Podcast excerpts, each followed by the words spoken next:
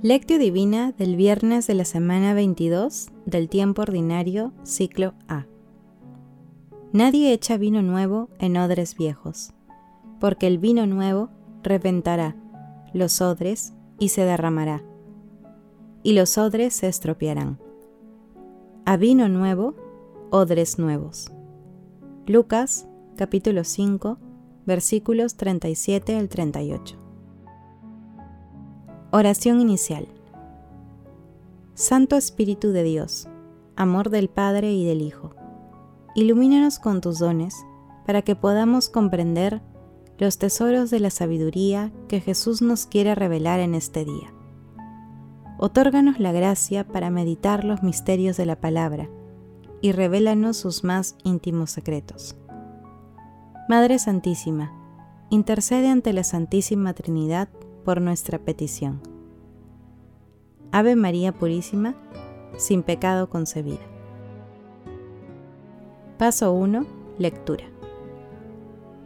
Lectura del Santo Evangelio según San Lucas.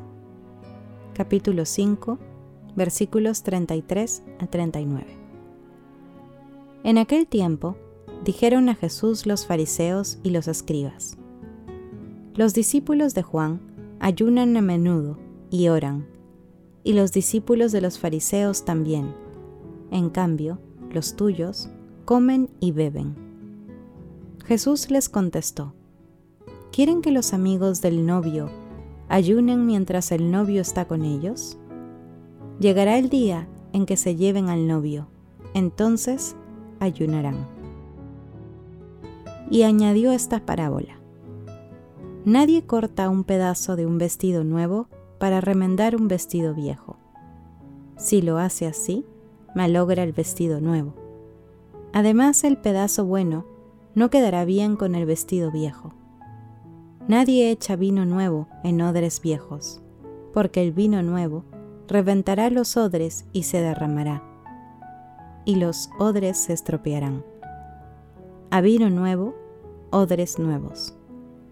Nadie después de haber gustado el vino añejo, quiere vino nuevo, pues dirá, el añejo es mejor. Palabra del Señor, gloria a ti Señor Jesús. El pasaje evangélico de hoy se ubica después del llamado de Jesús a Leví y trata sobre el ayuno. También se encuentra en el capítulo 9 de Mateo, versículos 14 al 17 y en el capítulo 2 de Marcos, entre los versículos 18 y 22. La ley mosaica prescribía el ayuno solo el día anual de la expiación. Además de los judíos practicantes, los fariseos piadosos ayunaban dos veces por semana, lunes y jueves, ya que con esta acción se pedía la venida del Mesías y que Dios escuche la oración. Por eso, los fariseos y escribas preguntaban por qué los discípulos de Jesús no lo hacían. Pero Jesús, el Mesías, ya estaba en medio del pueblo, y solo los que lo aceptaban como tal celebraban su presencia como un banquete. Esta es la clave para entender las comparaciones que propone Jesús respecto a su persona y a su obra. Una realidad tan novedosa como su misión, que empieza por acoger a los excluidos, marginados y pecadores, y que no encaja con las expectativas rígidas y anquilosadas de la religiosidad de los principales escribas y fariseos. En aquel tiempo, se comparaba la venida del Mesías y del reino con una fiesta y banquete nupcial. Por eso, la respuesta de Jesús es muy clara. Mientras el novio que es Él, esté con sus discípulos, estos no practicarán el ayuno. Cuando el novio ya no esté con ellos, allí empezarán a ayunar. De esta manera, Jesús anticipa la última cena, empleando el simbolismo nupcial para describir la relación entre Él y su pueblo, la Iglesia. Paso 2. Meditación. Queridos hermanos, ¿Cuál es el mensaje que Jesús nos transmite el día de hoy a través de su palabra? La novedad que representó la palabra de Jesús en su tiempo, así como su ejemplo, generó incomodidad en muchos. En la actualidad, también resulta difícil que muchas personas asimilen las enseñanzas de nuestro Señor Jesucristo, sobre todo si se aferran a los esquemas mentales del mundo. La búsqueda del éxito económico, de los honores humanos, del culto a la persona, de la acumulación de bienes materiales, así como el seguimiento de ideologías materialistas y antinaturales, son algunas de las conductas que promueve el mundo y que son contrarias a las enseñanzas de Jesús. Por eso, el núcleo esencial del mensaje de hoy está en la renovación interior de cada persona, como condición esencial para recibir el vino nuevo que Jesús trae. Hermanos, meditando la lectura de hoy, contestemos. ¿Reconocemos a nuestro Señor Jesucristo como el Mesías, como el Salvador del mundo? ¿Cuáles son las seguridades y esquemas a los que nos aferramos para no aceptar el vino nuevo de nuestro Señor Jesucristo? Hermanos, que estas preguntas nos ayuden a examinar nuestra fe y seguimiento a las enseñanzas de nuestro Señor Jesucristo. Con la confianza puesta en Él, seamos críticos con nosotros mismos. Jesús nos ama. Paso 3. Oración. Amado Jesús, tú eres el vino nuevo que debemos tomar para tener una vida renovada. Permite, Señor, que seamos odres nuevos para recibir y guardar las gracias que nos concedes y que llevemos tu palabra a nuestros hermanos. Espíritu Santo, que tu santa luz entre hasta el fondo del alma de todas las personas para que todos reconozcamos que Jesús es el Señor de señores, que Él es el Rey de reyes, el amor de los amores.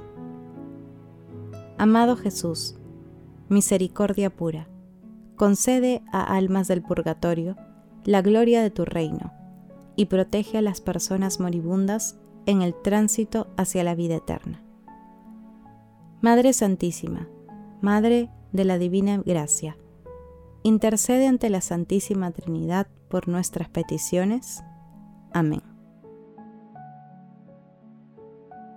Paso 4. Contemplación y acción.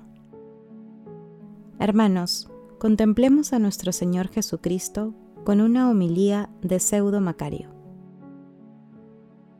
Que cada uno, si quiere, se examine a sí mismo para ver de qué se alimenta, dónde vive, dónde se encuentra a fin de que, teniendo entendimiento y adquiriendo un discernimiento exacto, se dé con ardor atender al bien.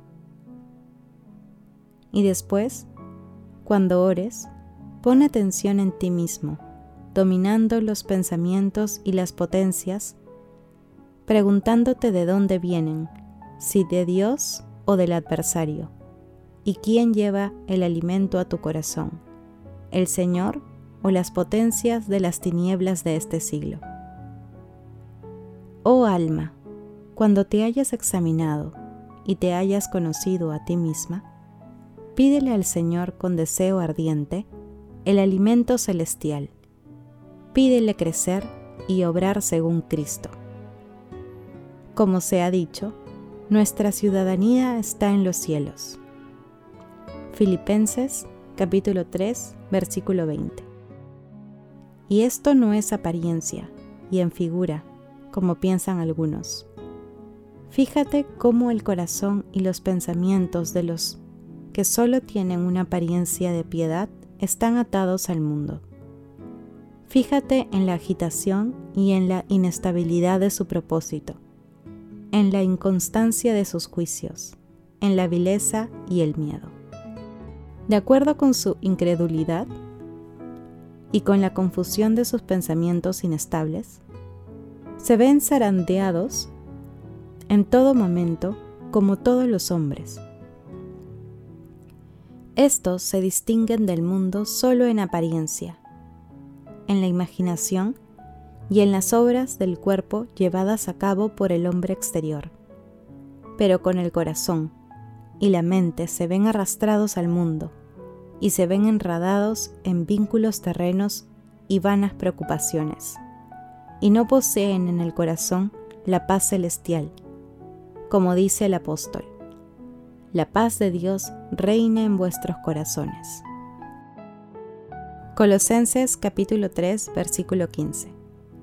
Es la paz que reina en los pensamientos de los creyentes y los renueva en el amor a Dios y a todos los hermanos.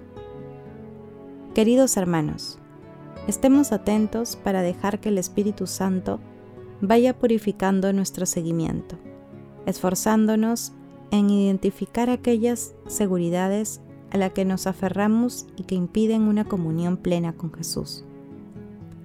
Pidamos la gracia del Espíritu Santo para romper todos los esquemas mundanos y así recibir íntegramente la gracia de nuestro Dios y no poner resistencia a convertir nuestro corazón a la novedad radical del Evangelio.